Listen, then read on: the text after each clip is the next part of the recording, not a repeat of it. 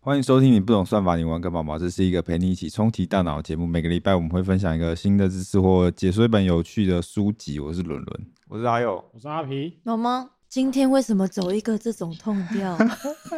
那个 COVID 声音不太声音不太行，COVID 你确诊了？ 被猫猫传染了。 屁嘞！不要让别人误会好吗？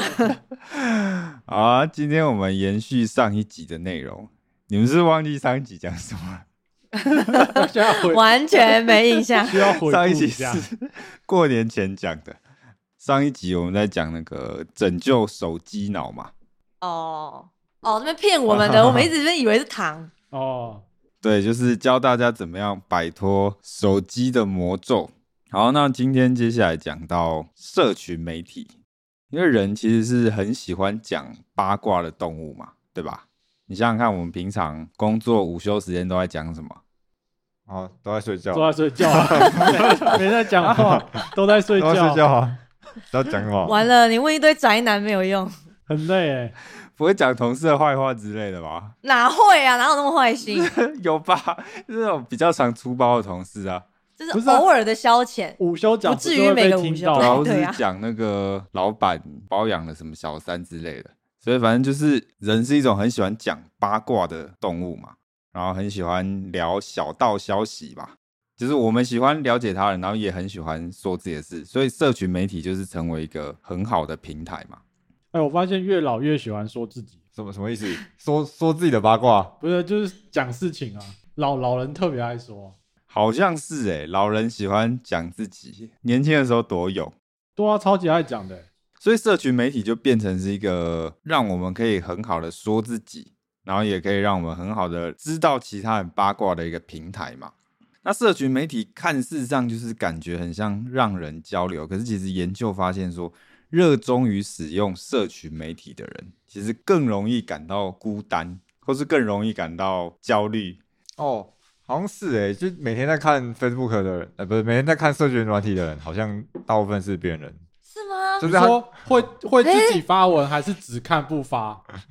是只看不对啊发那种吗？就就是会花很多时间在社群社群软体上面的人啊，真的假的？就是大部分为是什么你会有这个想？真的没有这什个。么朋哎友哎、。其实阿阿皮讲到一个重点，只通常只看不发的人会比较容易感到焦虑。哦，所以他们通常都是边缘人，是吗？所以哎发也不文是的不是别说人是人，边缘人，应该说等于说他们用这个社群媒体的目的，就变成都在看别人过得多爽，你懂那感觉吗？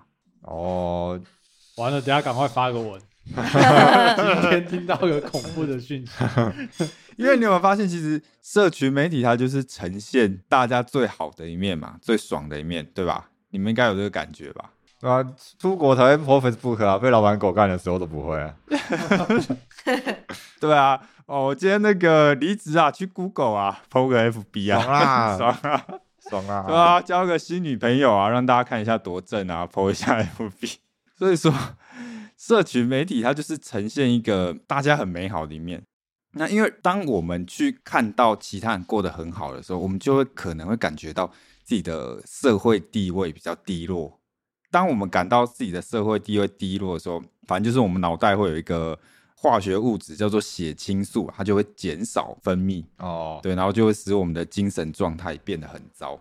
血清素是让人感觉到快乐的激素嘛，好像是它会让人感觉到比较振奋，就比较开心，比较振奋。，对，所以等于说你脑袋的血清素如果减少的话，你就会觉得啊自己好像没什么录用。那我是不是买很多血清素回来打就好了。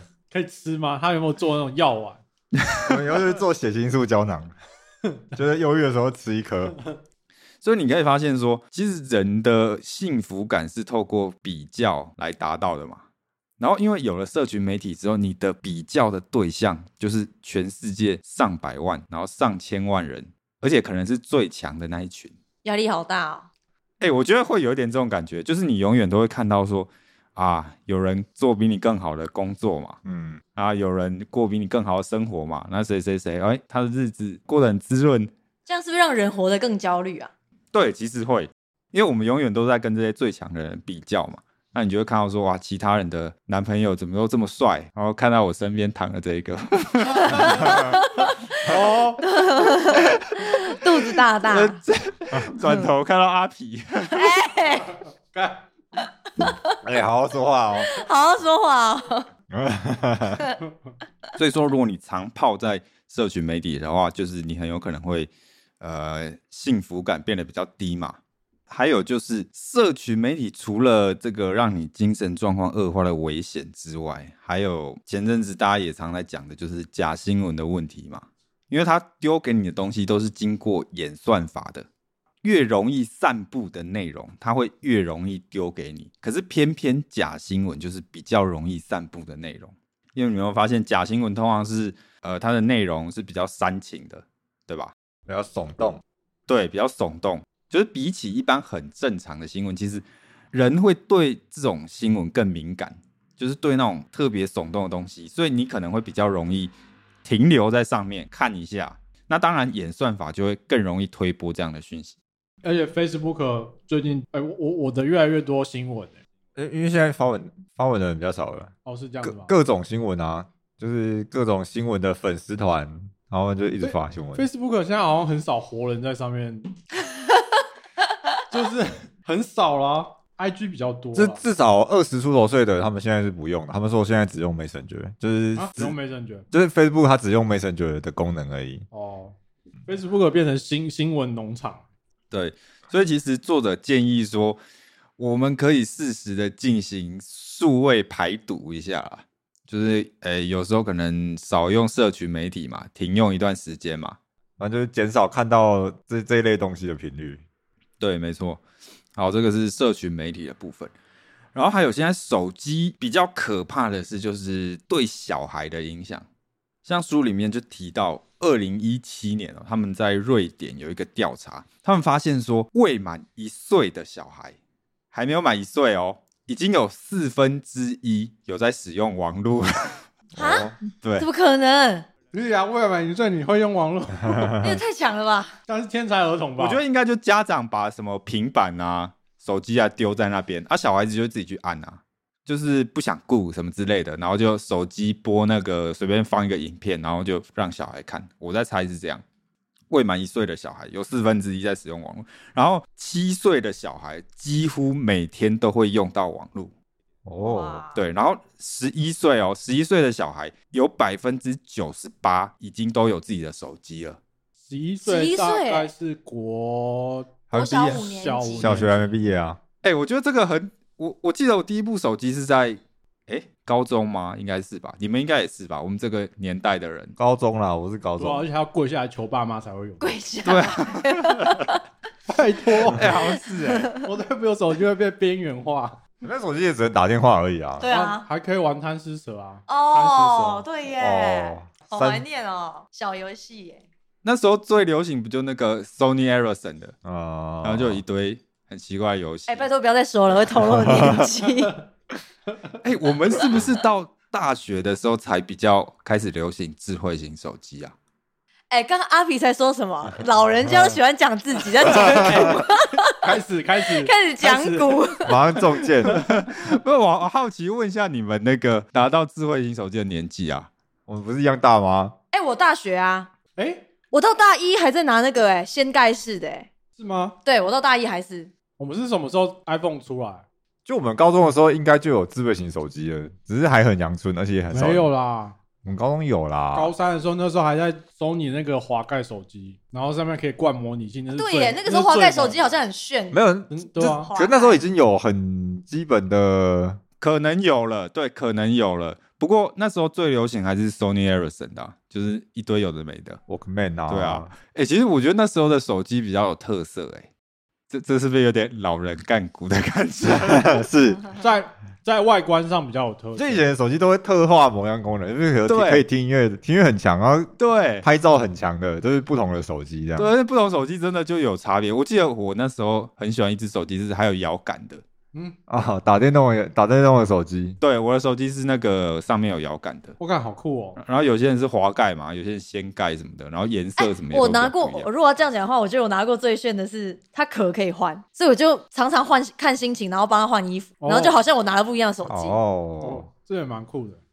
好啦，总之，其实我们这一代算是比较晚才受到智慧型手机的荼毒的。哎、会不会现在小朋友不会玩躲猫猫？哎、说到这个，你们有没有发现一件事情？就是现在去百货公司很少听到您的小孩在柜台请尽快什么前来有，为为什么？因为用可以用手机找，是不我是是？因为现在小朋友用手机，他们就会定根本在就不会原被地，跑他啊们只。会站在原地对玩，啊，他就跟在妈妈旁 边啊，然后不见妈妈走回去找，他还在那边玩，还在那边玩，好好有道理对哦。啊，都不会走丢了会。不会走的哟？现在国小都在看吧，就是爸妈在吃饭，然后看到对啊很多小孩就对啊在那边滑，或者然后他是就不拿会平吵，板啊什对么啊的，他们就不会吵。对，这个其实就是很可怕。像瑞典，我我觉得台湾可能也差不多啦，就是他们的青少年每天都会呃花三四个小时，然后甚至以上的时间在划手机。可其实我们上一集有讲到说，手机这个东西就是引爆你的多巴胺嘛，它就会让你哎、一直想要看有没有新的东西，然后你就一直滑。那其实你青少年时期是那个多巴胺的系统正在活跃的时候，等于说青少年时期你的克制这种冲动的能力比较没有成熟，而且这个时候你也比较容易上瘾。所以你如果这个时候很常滑手机的话，你就会比较容易屌哎、就是可能就离不开手机这样。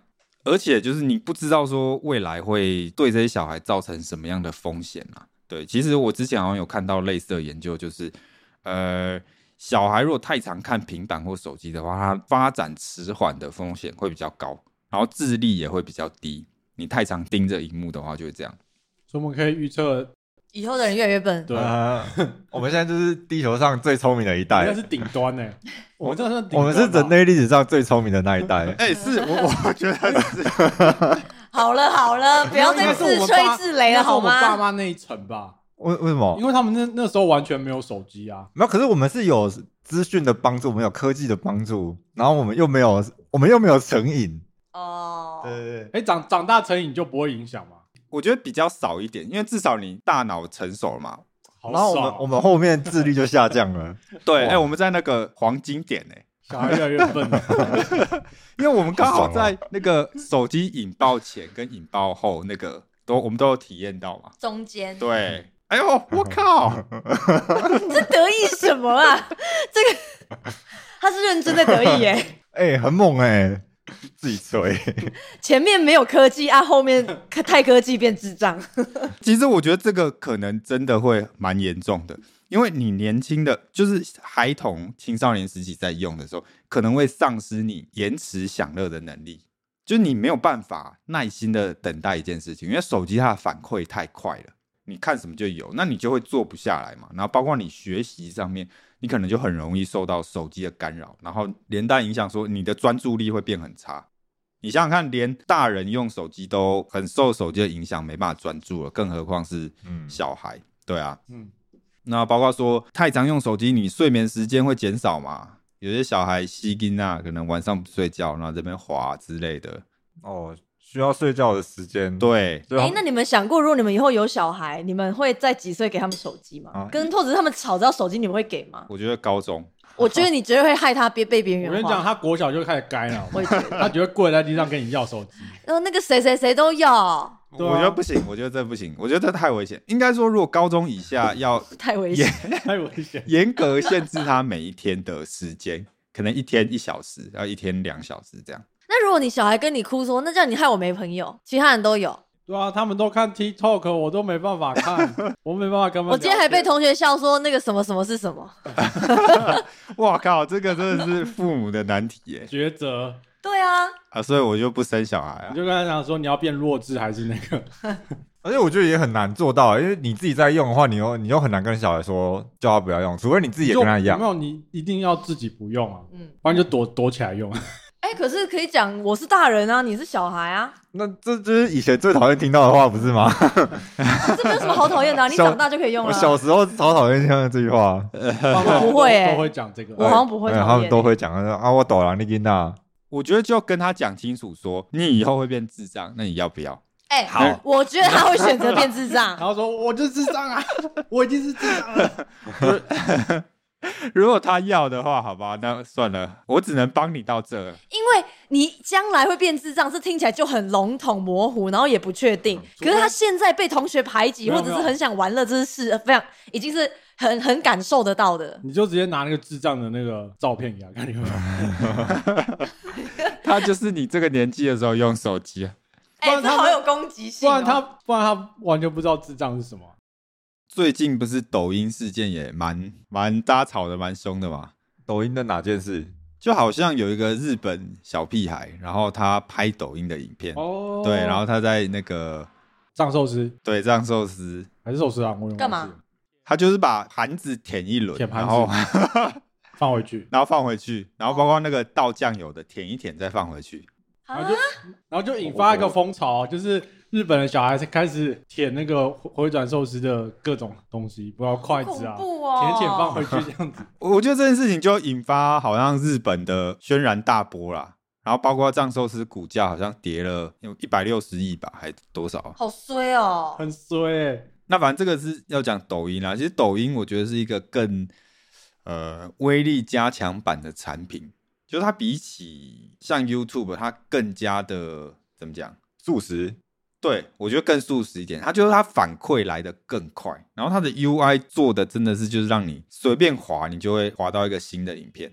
我记得我第一次下载的时候，一开始在用，真的是你滑一滑几个小时就过去了，真假、所以后来我就觉得太可怕，对我就把它删掉了。你也会哦，好不像哦。我觉得会、欸，啊，哎呦你看 YouTube 的时候会会这样吗？你会一个看过一个吗？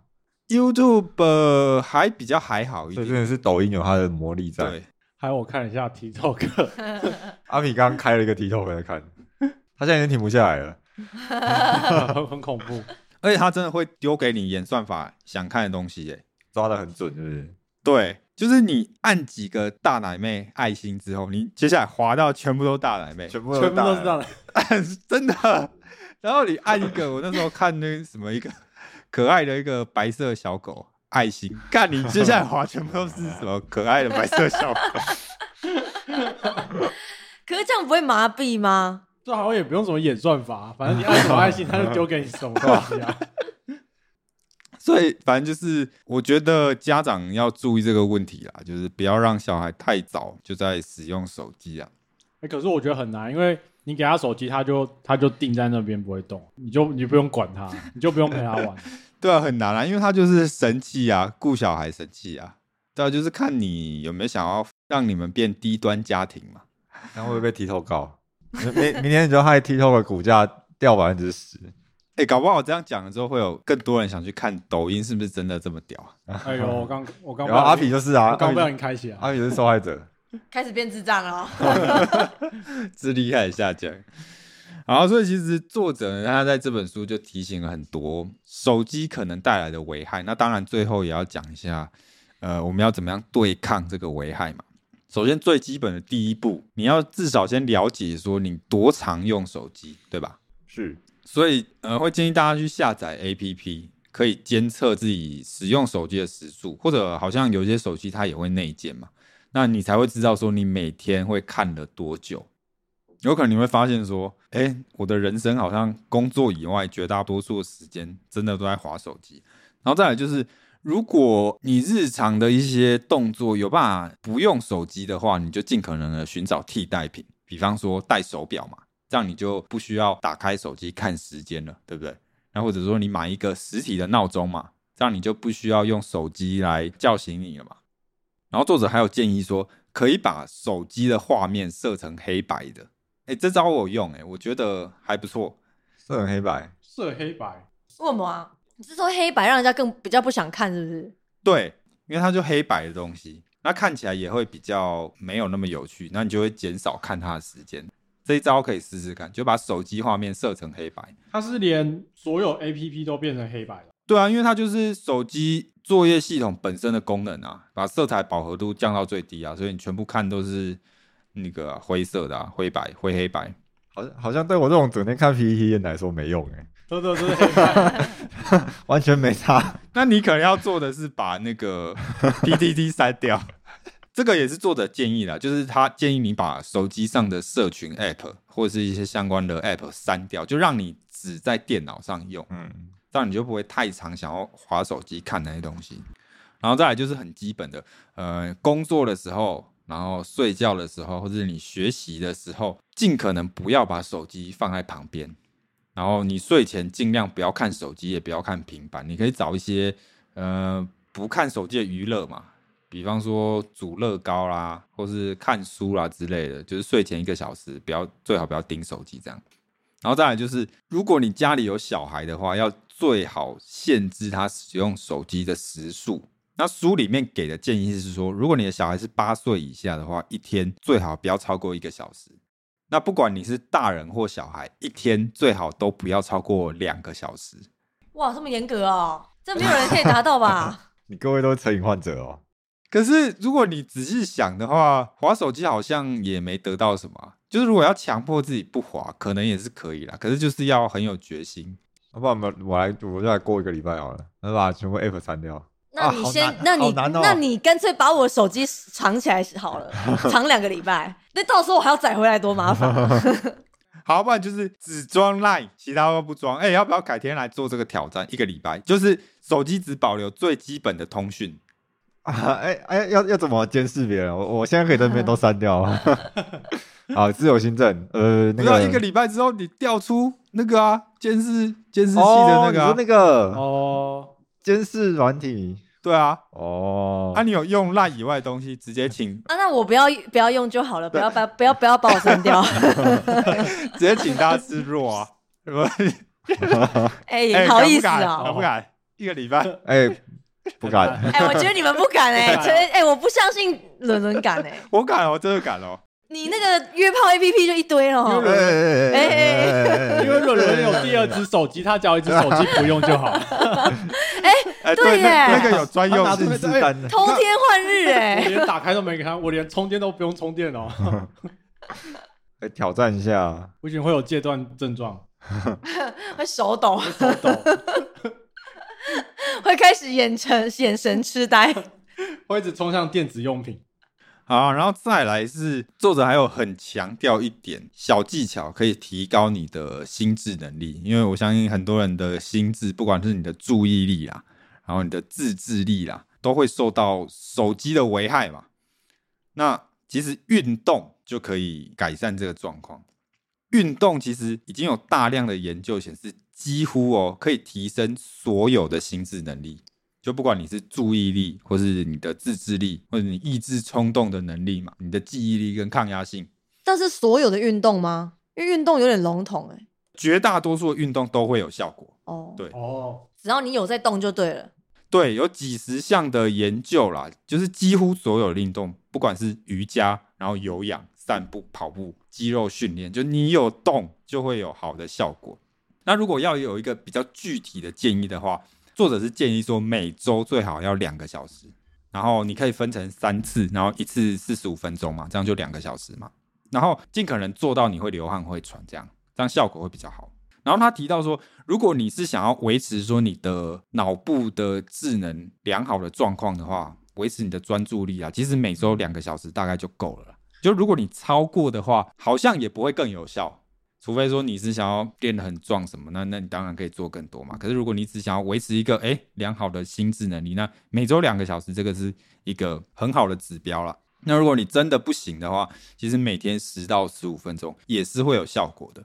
因为以前我们还在那个狩猎时代的时候，其实就是我们运动的时候，可能是我们要哎、打猎的时候，所以这个时候哦你的身体会告诉你说，哦你脑袋要比较集中，那你的心智能力要提高，可能是这个因素。对，所以运动才会让不只说你的身体状况，也可以让你的脑袋变得比较好，这样。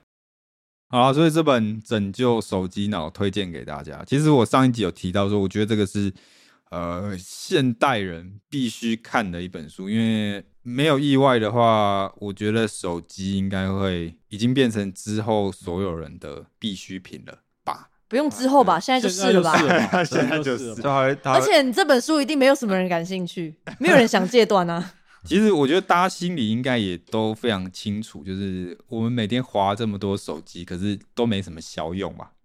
对啊，我觉得大家心里都很知道吧。对，可是大家就是没有那个勇气去把它断掉，对，去过更有意义的生活。对，所以我觉得大家可以先看这本书开始，然后它讲的非常的轻松简单。好啦，也就祝大家新的一年身体健康，对不要变智障。对，然后可以少用一点手机，然后赶快把小孩的手机没收吧。那以上就是今天的全部内容，喜欢我们内容可以在 Apple Podcast 或 Spotify 上给我们五星好评。那我们就下一集再见喽，拜拜。拜拜拜拜拜。